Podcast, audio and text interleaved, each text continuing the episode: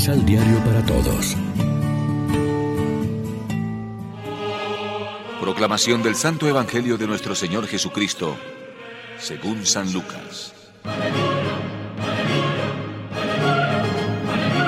Jesús tomó consigo a Pedro, a Santiago y a Juan, su hermano, y lo llevó a un cerro alto, lejos de todo.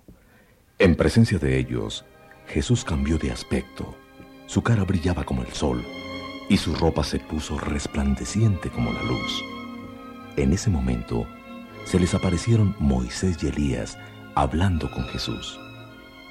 Pedro tomó entonces la palabra y dijo a Jesús, Señor, qué bueno que estemos aquí. Si quieres, voy a levantar aquí tres chozas, una para ti, otra para Moisés y otra para Elías.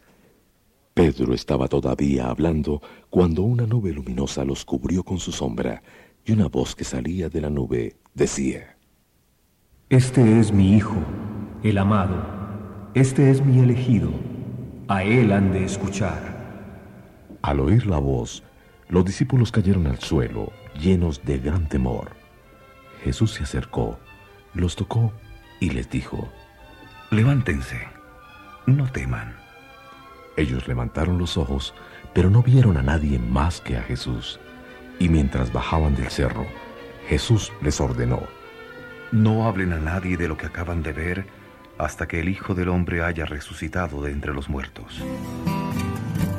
Lección Divina Amigos, ¿qué tal? En este sábado 6 de agosto, la iglesia se viste de blanco para celebrar la fiesta de la transfiguración del Señor y como siempre nos alimentamos del pan de la palabra. Apenas Jesús ora, su aspecto cambia y aparece glorioso. Su rostro cambia de aspecto y su vestido aparece blanco y refulgente. Es la gloria que los discípulos imaginaban para el Mesías. Este cambio de aspecto les demostraba que Jesús de hecho era el Mesías que todos esperaban.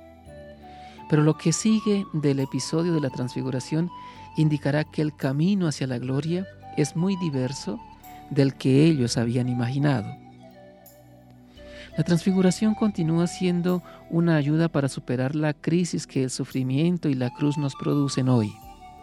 Hay momentos en la vida en los que el sufrimiento es tan grande que una persona llega a pensar, Dios me ha abandonado.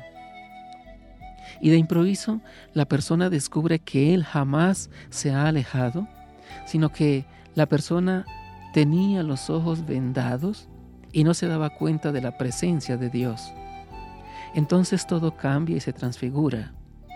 Es la transfiguración. Sucede cada día en nuestras vidas.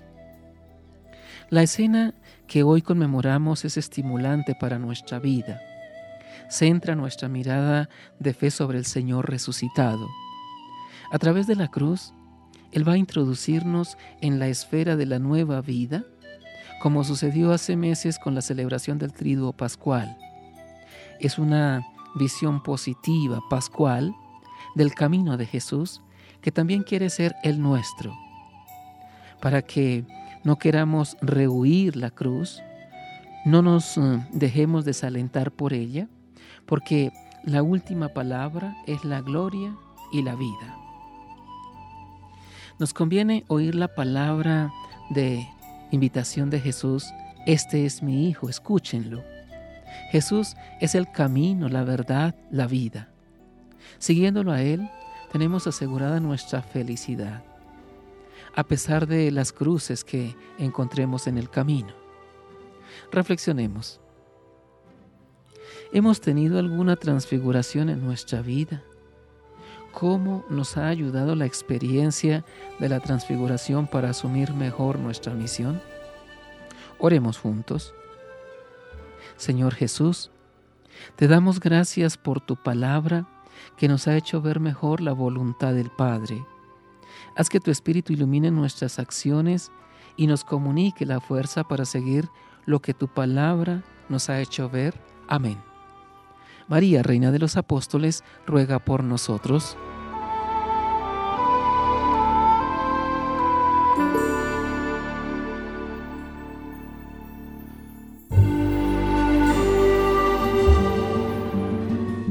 Complementa los ocho pasos de la Alexio Divina adquiriendo el emisal Pan de la Palabra en Librería San Pablo o Distribuidores. Más información www.sanpablo.co Pan de la Palabra. Vive la reflexión.